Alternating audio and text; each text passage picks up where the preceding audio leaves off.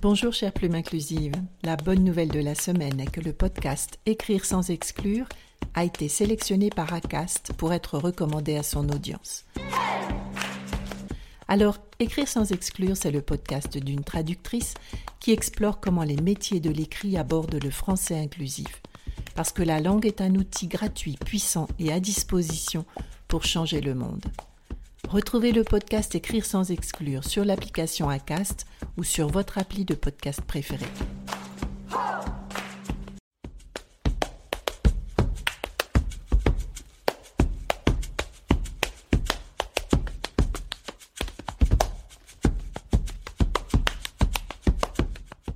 Bonjour chère plume inclusive, bienvenue sur le podcast Écrire sans exclure.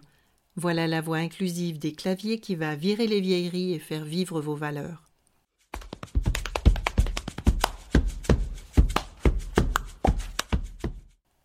Je m'appelle Isabelle Merville, je suis traductrice et autrice de la formation Écrire sans exclure. Depuis vingt ans, je traduis, je révise, je rédige, bref, je m'exprime en français en veillant à éliminer tous les clichés sexistes. Sexistes, mais pas que. Dans ce podcast, je m'adresse au métier de l'écrit et je vous parle de la langue comme outil d'inclusion, un outil gratuit, puissant et à disposition.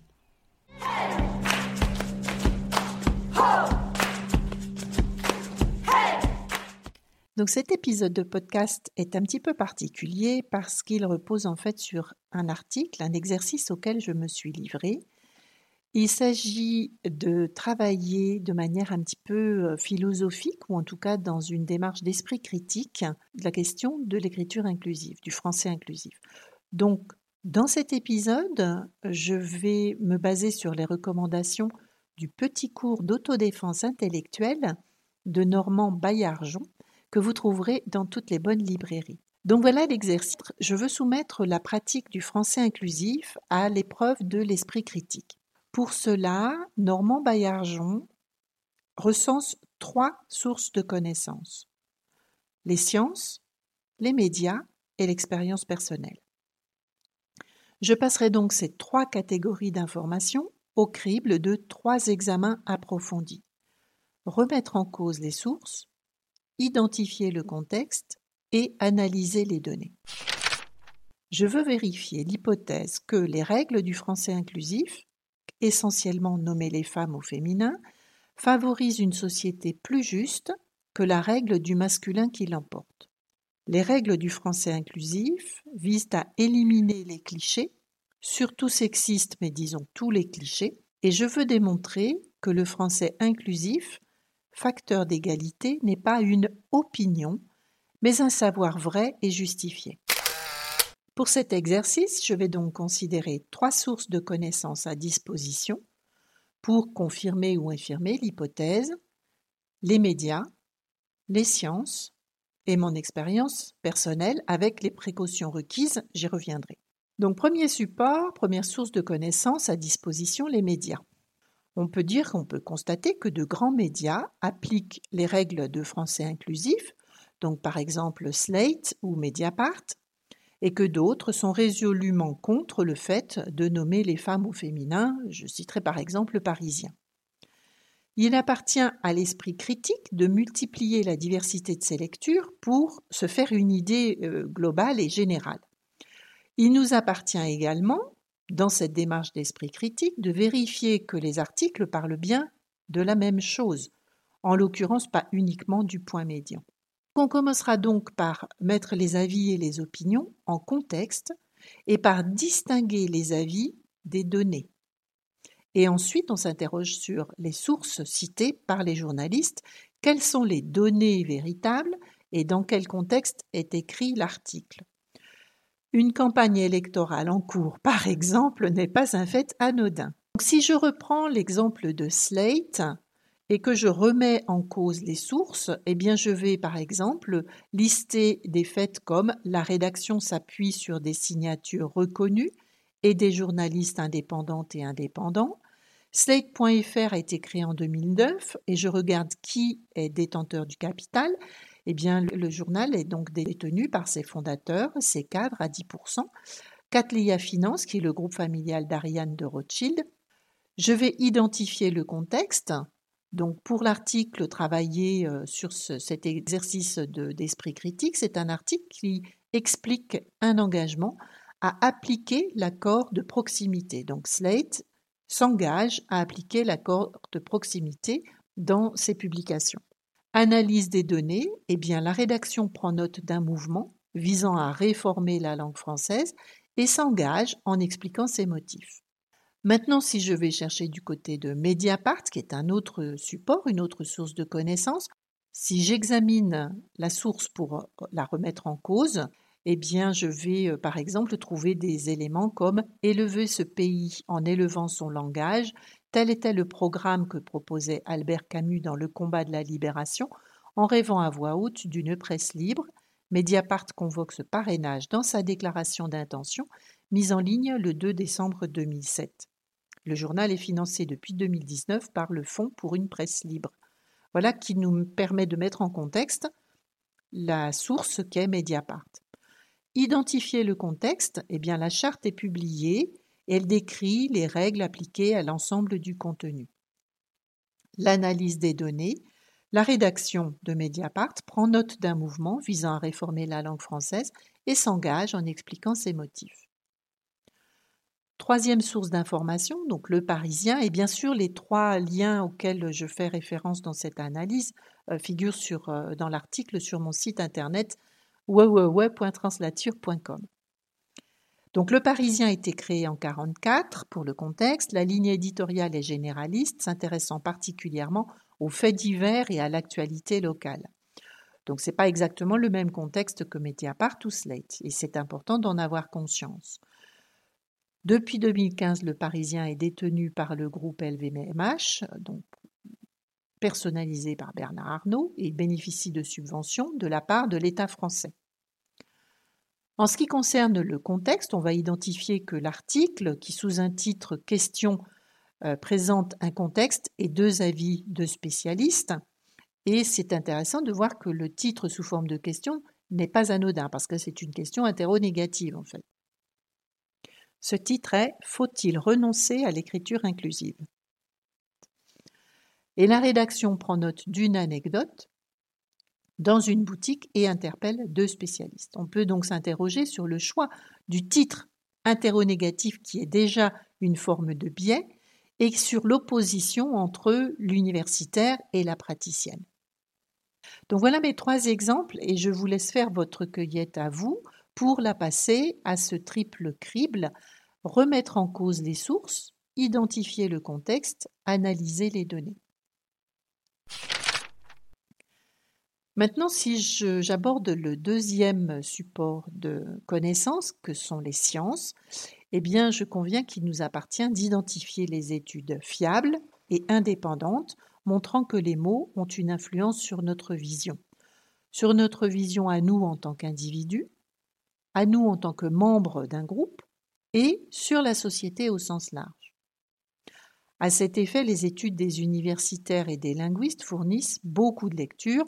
On peut lire Roland Barthes, La langue est fasciste, Wittgenstein, Les jeux de langage, Eliane Viennot, La langue française n'est pas misogyne, Marina Iagello, Petit fait de langue, Noam Chomsky sur la grammaire explicative et plus récemment Gigax et sur la perception des masculins.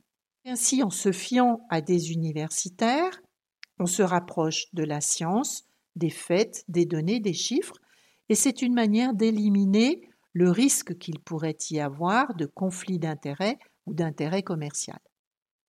La légitimité et la diversité des universitaires dont la réputation est établie est un argument supplémentaire qui contribue à établir la véracité de l'hypothèse.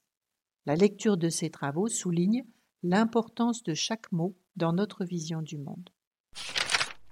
La troisième source de connaissance est donc l'expérience personnelle. Un bon esprit critique doit douter de ses perceptions et de sa mémoire, d'autant plus que la connaissance tirée de l'expérience est très limitée, c'est-à-dire que nous apprenons lentement. Les recherches sur la fiabilité du témoignage ou sur les biais à l'œuvre dans nos décisions ne manquent pas. On peut par exemple se référer à l'expérience de Stanley Migram et au biais d'autorité. Et vous connaissez probablement cette petite histoire dans laquelle plusieurs personnes doivent définir un éléphant alors qu'elles ont les yeux bandés. Selon que chaque personne touche la défense, la queue, un ongle, un genou ou une oreille, la description varie grandement et chaque personne croit toucher une lance, un serpent, un mur, un arbre, un éventail, etc. Ainsi vont nos biais. Notre expérience est donc à considérer avec énormément de précaution dans cette analyse, dans cette démarche d'esprit critique. Je vous propose néanmoins de reproduire les expériences que mentionne le collectif de l'Université de Fribourg dans son ouvrage Le cerveau pense-t-il au masculin? À titre d'exemple, je vous propose celle-ci. Proposez un échantillon de 10 personnes une liste écrite de 10 métiers nommés au masculin. Demandez aux personnes interrogées quel est le pourcentage d'hommes et de femmes dans chaque métier. Cette question va concentrer l'attention de votre échantillon de personnes alors qu'elle n'est pas le sujet de l'étude, et c'est très bien comme ça. Laissez passer un mois et reposez la même question au même échantillon de personnes en nommant chaque métier de la liste écrite au masculin et au féminin, et comparez les résultats. Tous les essais menés jusqu'à ce jour montrent que l'on compte, et donc on voit et on pense, plus de femmes dans la deuxième version de l'expérience. Mais ne me croyez pas sur parole et faites-le vraiment, faites l'expérience. Bien entendu, l'échantillon n'est pas représentatif, mais que ça ne vous empêche pas d'analyser les autres biais et ce qui pourrait influencer les résultats, quelles sont les limites de cette interprétation. Alors, je reviens maintenant aux critères que propose Normand Barriarjon, qui reconnaît s'inspirer largement de Socrate. Nous allons parcourir les critères suivants stabilité de l'hypothèse, fécondité, étendue, simplicité, conservatisme, autres explications possibles. Je vais reprendre les titres pour que ce soit bien clair dans cet épisode de podcast. Stabilité. Nous devons vérifier si l'hypothèse, le français inclusif propose une société plus juste, est-ce que cette hypothèse est stable? Et je dois tester si elle est vraie ou si elle est fausse. Donc est-ce que le fait de nommer les femmes au féminin met les femmes en lumière ou fait penser davantage aux femmes? Avant de répondre à la question, est-ce que le fait de penser davantage aux femmes, pour un poste ou dans une rétrospective culturelle, dans une étude historique, en recherche médicale, etc., est-ce que ça fait avancer l'égalité entre les femmes et les hommes? Il semble que la loi, en imposant des quotas d'administratrices dans les entreprises cotées en bourse, ait magiquement fait surgir des candidates qui, juste là, n'existaient pas. Ça, c'est ma petite note humoristique, évidemment.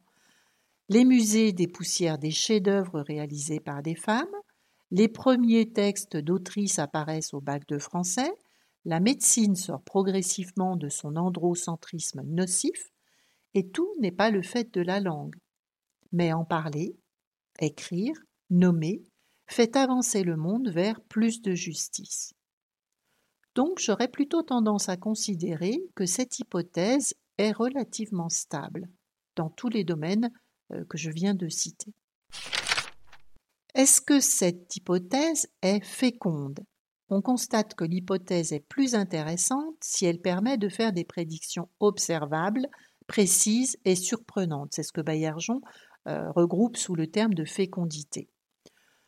Pour ce qui est de la fécondité de cette hypothèse, nommer les femmes au féminin permet d'observer une moindre propagation de clichés, offre davantage de liberté de choix, d'orientation professionnelle. Je vous invite à lire les travaux d'Isabelle Collet sur les filles dans la tech. Le recentrage sur son choix personnel plutôt que sur les injections de la société, ce qui est à mon sens un progrès qui va dans le sens de la liberté des choix. C'est un choix moins genré, et les domaines en progression, donc cités un petit peu plus tôt, témoignent de la fécondité de la démarche. Donc j'aurais tendance à cocher cette case, oui, l'hypothèse est féconde. Est-ce qu'elle est étendue?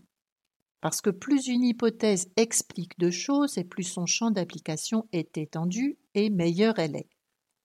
On voit l'étendue de la démarche parce que penser aux femmes au moment de l'orientation des élèves peut se révéler plus égalitaire pour l'avenir de la société.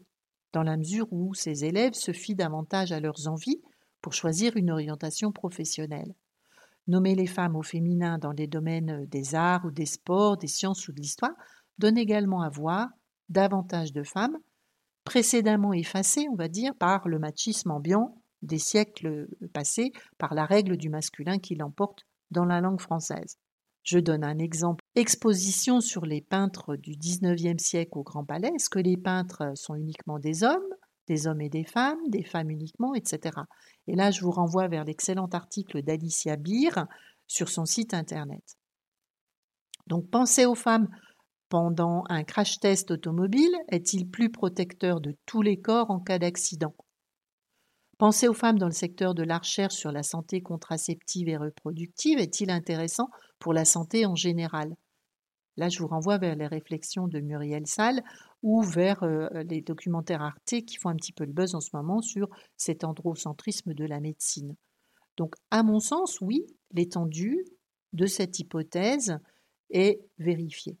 Et je note aussi que la langue n'étant pas la seule influence des stéréotypes, les biais peuvent persister malgré un choix de langue inclusive.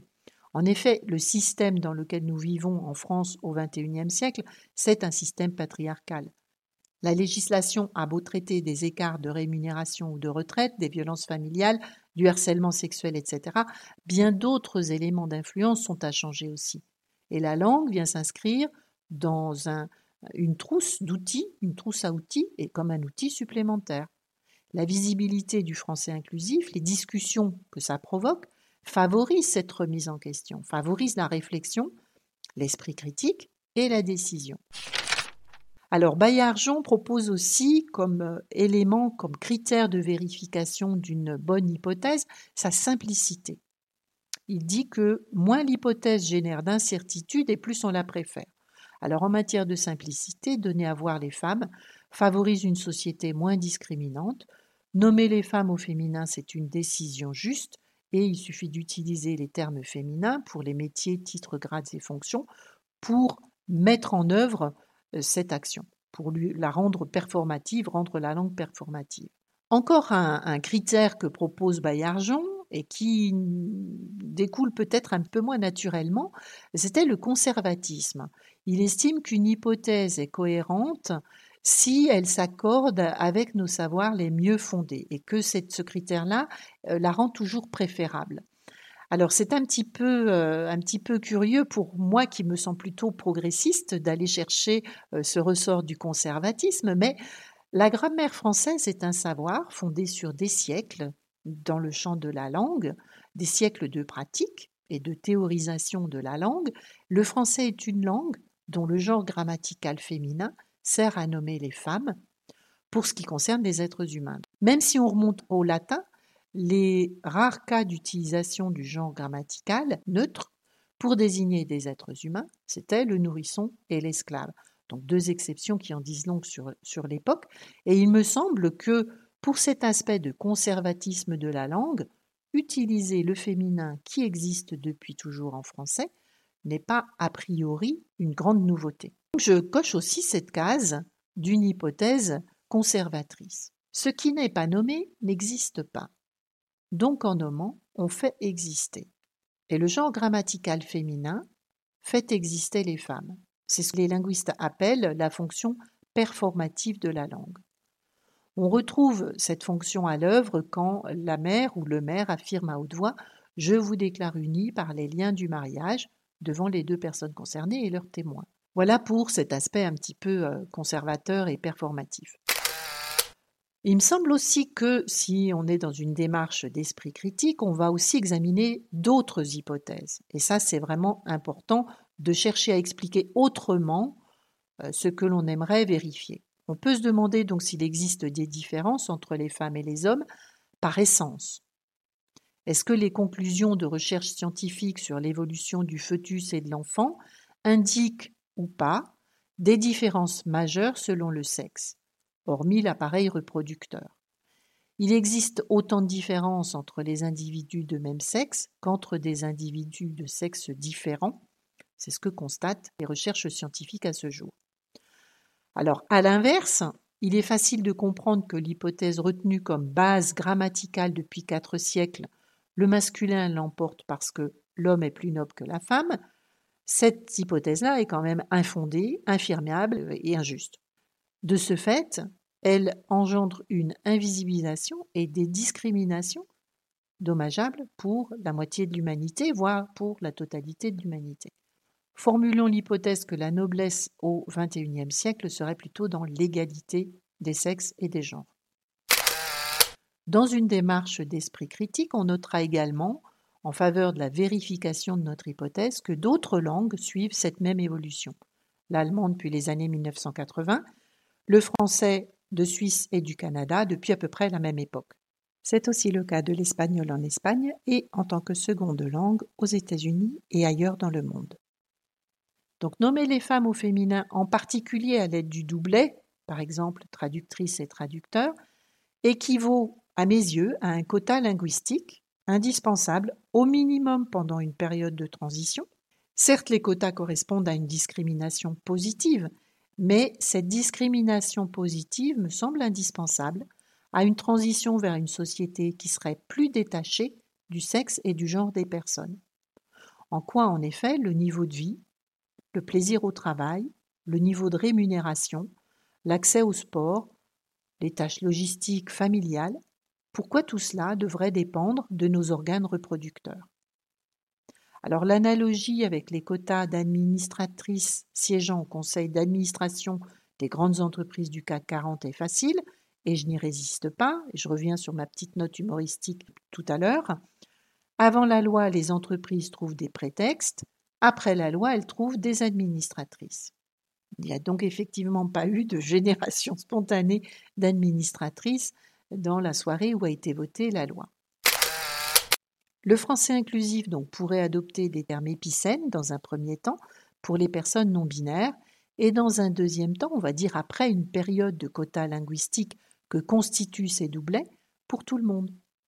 Les mots épicènes ne changent pas de graphie selon qu'ils sont précédés d'un article masculin ou féminin, donc en les utilisant au pluriel, on ne privilégie aucun genre.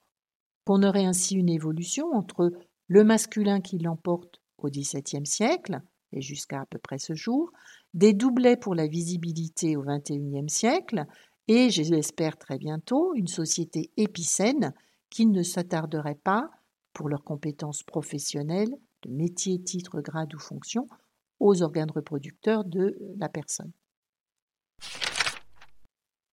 Alors j'explique un petit peu plus en détail pourquoi ne pas utiliser dès à présent des mots épicènes. Eh bien, en fait, parce que toutes les conclusions de recherche montrent que nous continuons à visualiser des hommes ou des femmes, y compris lorsque le mot n'est pas genré. Par exemple, si on parle de notaire, il y a fort à parier que vous visualisez des hommes, et inversement, si on parle de secrétaire, il y a fort à parier que vous visualisez des femmes. Pourtant, les mots notaire et secrétaire ne sont pas des termes genrés. Et c'est à ça qu'on note que les autres influences que celles de la langue influent donc, euh, ont, ont un impact sur notre vision du monde. Il n'est donc pas souhaitable, dans un premier temps, de sauter une étape. La société non discriminante, dans laquelle nous ne considérerons une personne qu'en fonction de ses compétences, n'est pas encore advenue. Autant le constater et agir peut-être plus progressivement. Les personnes non binaires et la communauté LGBTQ privilégient aujourd'hui des néologismes.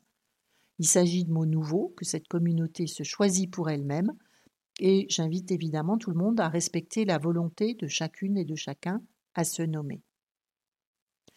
Voilà, donc en conclusion pour cet épisode de podcast un petit peu particulier, je dirais que le français inclusif vise à éliminer tous les stéréotypes, on supprimera donc les expressions sexistes, mais aussi racistes, validistes, grossophobes, LGBT-phobes, etc. Le français inclusif vise aussi à être clair, et la réflexion rejoint la volonté de faire comprendre un message par un maximum de personnes. Notons qu'aujourd'hui, 41% de la population française admet ne pas comprendre ou mal comprendre un texte quotidiennement. En revanche, d'autres études dont je donne les liens dans cet article, montre que 80% de la population française comprend le langage clair. Des expériences en ce sens ont été faites. Aucun homme n'en meurt. Voilà, donc nous sommes arrivés au terme de cet épisode dans lequel j'ai voulu soumettre la pratique du français inclusif à l'épreuve de l'esprit critique. J'espère que cet épisode vous a intéressé et je vous dis à bientôt.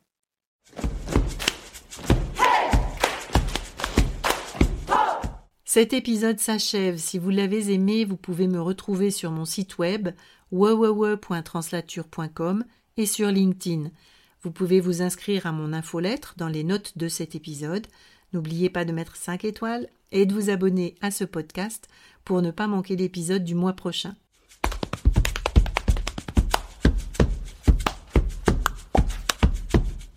Écrire sans exclure, le podcast qui parle aux plumes de pâte et de style, d'épicènes et d'hyponymes. Pas de pitié pour les clichés. À vos copies, à vos papiers.